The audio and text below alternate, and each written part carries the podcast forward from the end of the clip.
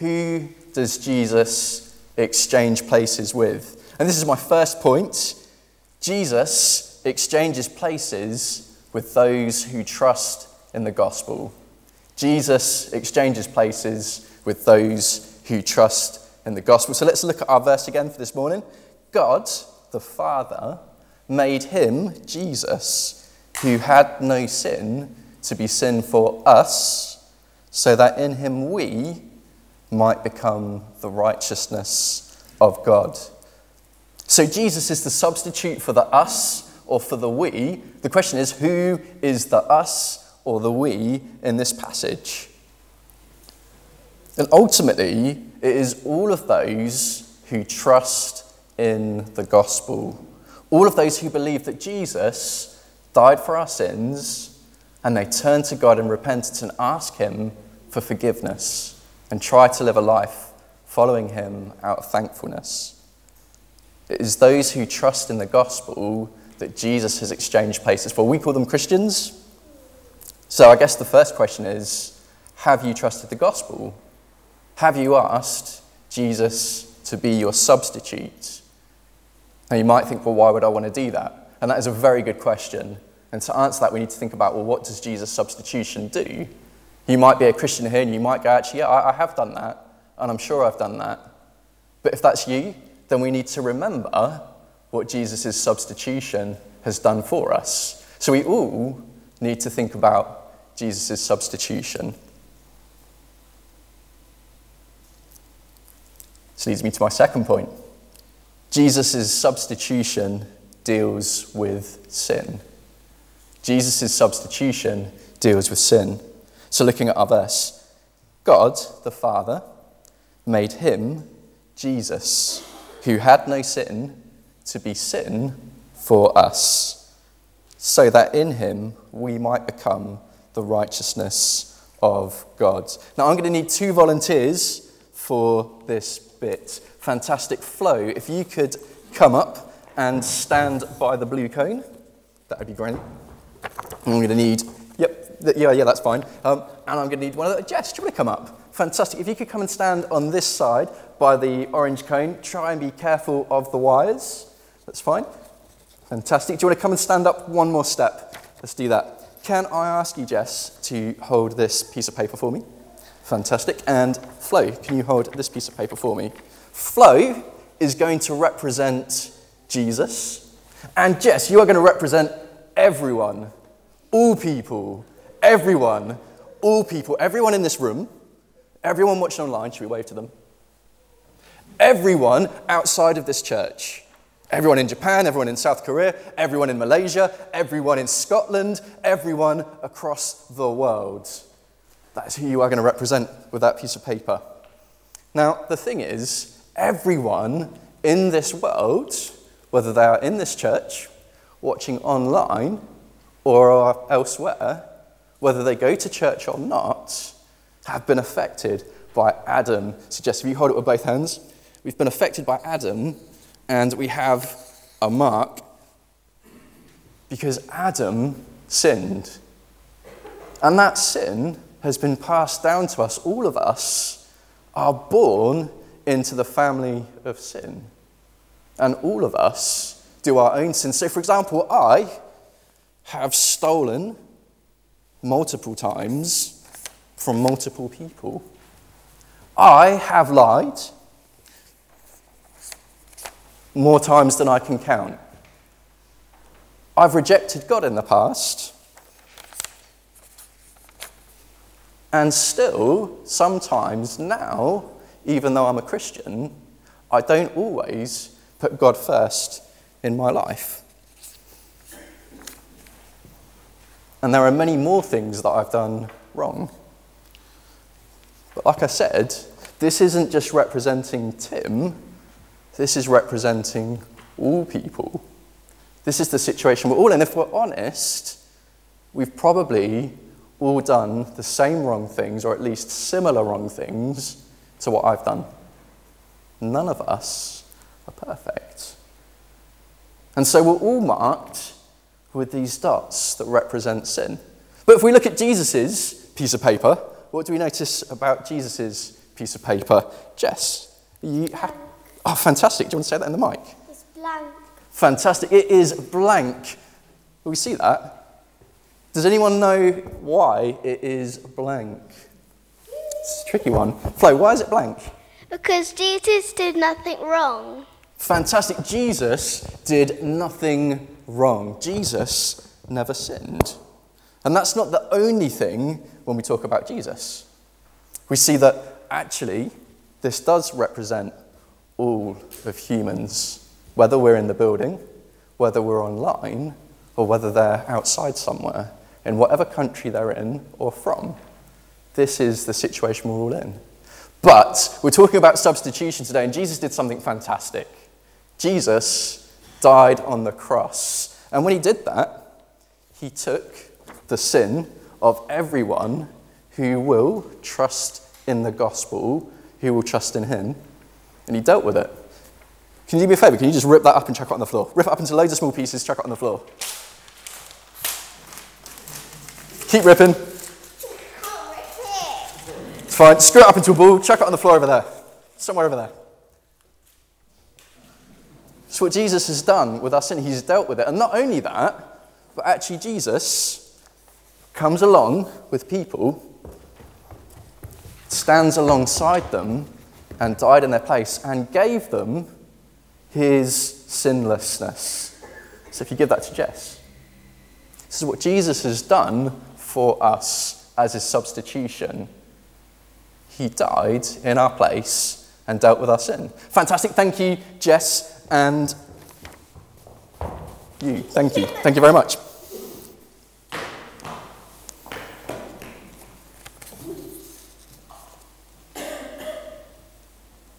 God the Father made him, Jesus, who had no sin, who was completely perfect, did no wrong, and was completely pure, to be sin for us who trust the gospel.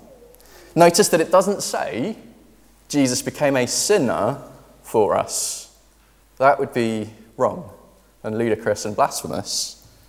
But actually, like Flo said, that piece of paper stayed blank because Jesus never sinned. He's the only person in the whole of history who has never sinned. And this is good news. Just like that clean piece of paper, Jesus' life was fully clean, pure, and sinless. And this is important because he is the only one then who can deal with sin. And just like Flo tore up that piece of paper, screwed it up and chucked it out the way, actually Jesus permanently deals with the sin of anyone who trusts in the gospel, anyone who trusts in his death and resurrection and ask God to forgive them. And they are given Jesus' sinfulness, sinlessness. They are given Jesus' sinlessness. It's good news. So, the first thing that Jesus' substitution does is he deals with sin. Jesus exchanges places with those who trust the gospel, and Jesus, his substitution, deals with sin. But that's not all. He also, Jesus' substitution, gives the righteousness of God. God the Father made him, Jesus, who had no sin, who was completely perfect, did no wrong, was completely pure, to be sin for us who trust the gospel. So that in him, Jesus, we who trust the gospel might become the righteousness of God. Now I'm going to need another volunteer for this. But before you volunteer, I'm going to tell you what you're volunteering for because you may not wish to do this. Okay? You may not wish to do this, and be it on your head if you choose to volunteer. I'm going to ask you, if you volunteer, three questions. If you get all three questions right, you win the prize. However, if you get just one of the questions wrong, I squirt you with water, and it works. Okay? I will squirt you with water if you get one of the questions wrong. So please be aware of that when you volunteer, because I'm aware some people don't like that. So there is a risk. You may not want to volunteer. Is there anyone who is still happy to volunteer? Flo, why don't you come up? Okay, so I have my three questions um, for you. Okay, we're going to look here. This is if you get everything right. This is the squirt zone, which really shouldn't be by the piano, but we'll deal with that when it happens. If that happens, I should say, when it happens. Um, I have three questions for you, okay? I'm going to give you the mic so you can answer into the mic. Fantastic. You just want to check that that works because that's good. Okay, so question number one. We're here in church. Who do we come to worship? Jesus. Jesus. Fantastic. We come to worship God the Father, God the Son, Jesus, and God the Holy Spirit. Question number two. It's getting a bit tricky now. What does substitution mean? It means when something's replaced. When, yeah, yeah, when someone exchanges places, fantastic. Flo's been listening really well. Question number three How heavy is the world's heaviest cabbage?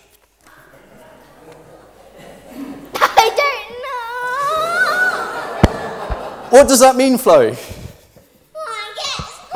Okay, come and stand by the squirt zone. I'm going to take the mic. I will take this as well. Okay? Um, I will definitely take that mic and put it over here. And so, Maybe we should move Stacey so it doesn't get to the piano. well, do you know what? I'm, I'm, you know, just stay there. I'm going to squirt you. Are you, are you excited about this prospect? Yeah. I'm not getting wet. I actually know the answer to this question. You, you have the answers? Okay. Well, well, do you want to come up? We'll, we'll, we'll test you. We'll test Scott. Okay? Put your hands up if you have confidence in Scott. Put your hands up if you think Scott might do it wrong. So, question number one, Scott. Who are we here to worship? God, the Father, the Son, the Holy Spirit. Fantastic. What does substitution mean? Someone who exchanges places with you. Yep, fantastic. How heavy is the world's heaviest cabbage? Okay, in metric, it's 62.71 kilograms.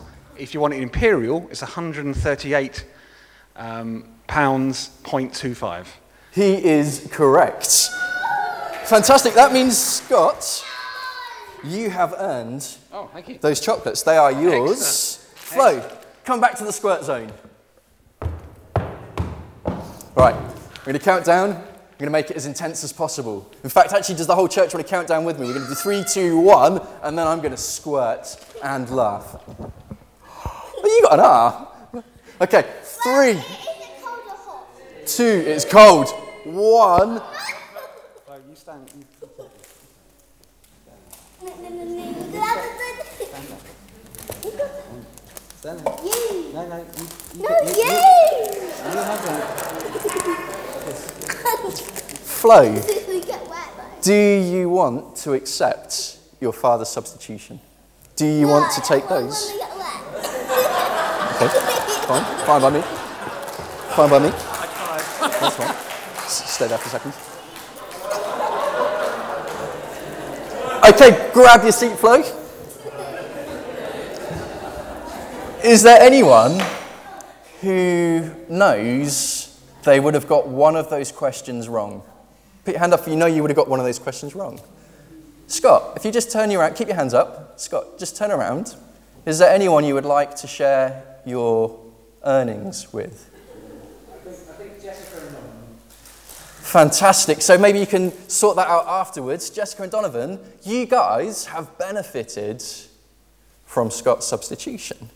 This is really interesting because, like I said, Jesus' substitution gives us the righteousness of God, but it is only for those who trust in the gospel. So, Flo, in this instance, did not accept the substitution.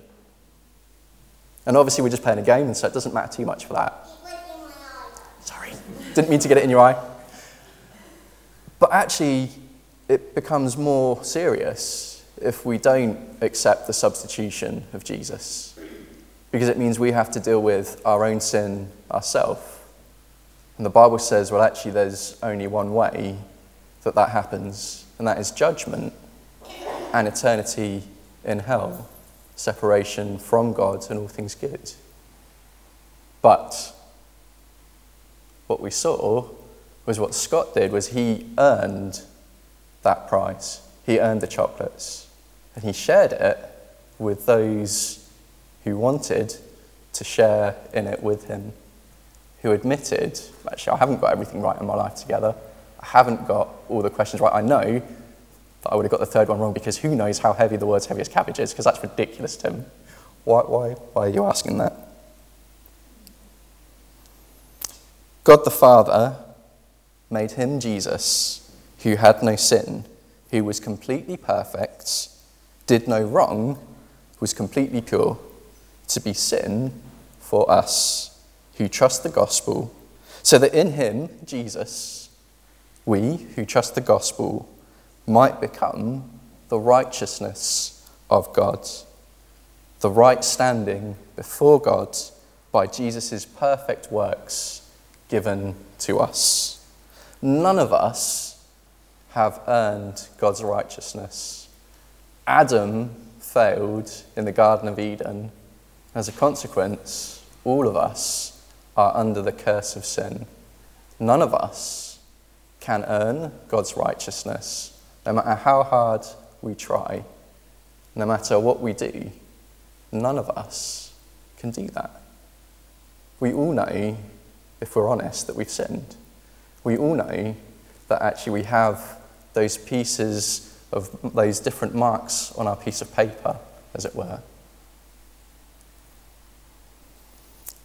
Thing is, Jesus has lived up to righteousness, and this is the good news. Jesus substituted himself for all of those who trust in the gospel by dying on the cross. He dealt with the sins of those who put their hope in him. Like the piece of paper marked with pen that was torn up by Thank You Flo and thrown over there. Thank you, Flo. Actually, that's good news because, like Flo gave Jess the clean, pure piece of paper, we are given Jesus' pureness, his sinlessness. Or like Scott would have stood in to get sprayed with water, but didn't. Actually, Jesus did step in for all of those who trust in him. He did take the punishment for our failings, and he did die on the cross. But also, Scott has shared his prize. And actually, Jesus making us sinless in and of itself wouldn't be enough. Because if I had a clean piece of paper today, there would be marks on it by the end of the day, and I would be back in the same sorry situation I was in before. But Jesus earned something when he died and rose again because he lived the perfect life. Jesus earned being declared righteous. He earned being declared, called, being right with God. And he is the only one to ever achieve this. And just like Scott is giving away his chocolates to Donovan and Jess, actually, Jesus gives away his earned righteousness for all of those who trust in the gospel. Jesus exchanges places with all who trust in the gospel, all who ask God to forgive them. Jesus' submission deals with their sin so that the sin is no longer a problem. And Jesus gives the righteousness of God to those people who trust in the gospel as well, so that they are fully forgiven and permanently held by God, and there is no condemnation for them. Jesus said, I am the way, the truth, and the life. No one comes to the Father except through me. Now, in football, you can't just make a substitution with anyone. It has to be someone on the bench, someone predetermined. You cannot make a substitution with someone who isn't on the sub bench. Jesus is the only substitute on the bench when it comes to the forgiveness of sins and when it comes to having the righteousness of God. Jesus is the only possible person to deal with sin because he is the only one who was, is, and will always be sinless. Jesus is the only one who is able to give the righteousness of God because he is the only one who has been declared righteous in and of himself. He is the only one who has the right standing with God. There is no other person, no other belief, no other religion, and no amount of your own hard work that can deal with your sin. There is no other person, no other belief, no other religion, no other amount of your own effort that can make you righteous, that can make you have a right standing with God. Jesus is the only substitute for this. If you put your hope in anyone or anything else, actually you really have no hope at all. And we're all in that situation where we have all sinned. All people, remember, were affected by Adam's sin. All people have sinned themselves. All people have those marks on the piece of paper, and we can do nothing about them ourselves. But the good news is if you trust the gospel, if you ask Jesus to forgive us and ask him to be your substitute, Jesus permanently deals with your sin. Jesus permanently gives you the righteousness of God. Let's look at our verse one more time. God, the Father, made him who had no sin, so Jesus, who was completely pure, completely right, and sinless, to be sin for us who trust the gospel, so that in him, Jesus, we who trust the gospel might become the righteousness of God, are given the right standing of God because of Jesus' good and perfect works that he gives to us. Jesus is the substitute for all who trust in the gospel. Jesus' substitution deals with our sins, and Jesus' substitution gives us the righteousness of God. So that leaves us with the two questions that I asked at the beginning. Have you put your trust in the gospel? Have you asked Jesus to be your substitute? Because we need to think about what Jesus' substitute does for us. If you are already a Christian, have you remembered and taken with joy and gladness what Jesus' substitution has done for us? This is the good news. This is why we come and worship God, because He is a good God who loves us. He is the God who provides us a way to our sins to be dealt with and a way to become right with Him. Let's pray. Father, I thank you for sending Jesus into the world to be a substitute for all of those who trust in the gospel. Thank you that He can deal with sin and he can deal with righteousness. I pray for anyone who is listening to this that hasn't yet put their trust in you, that they would understand the gospel, that you would work in them, and that they would come to trust you. And Lord, I pray for us who do trust the gospel. I pray that you would help us to remember how good it is to have Jesus as our substitute. Help us to live a life that worships you. Amen.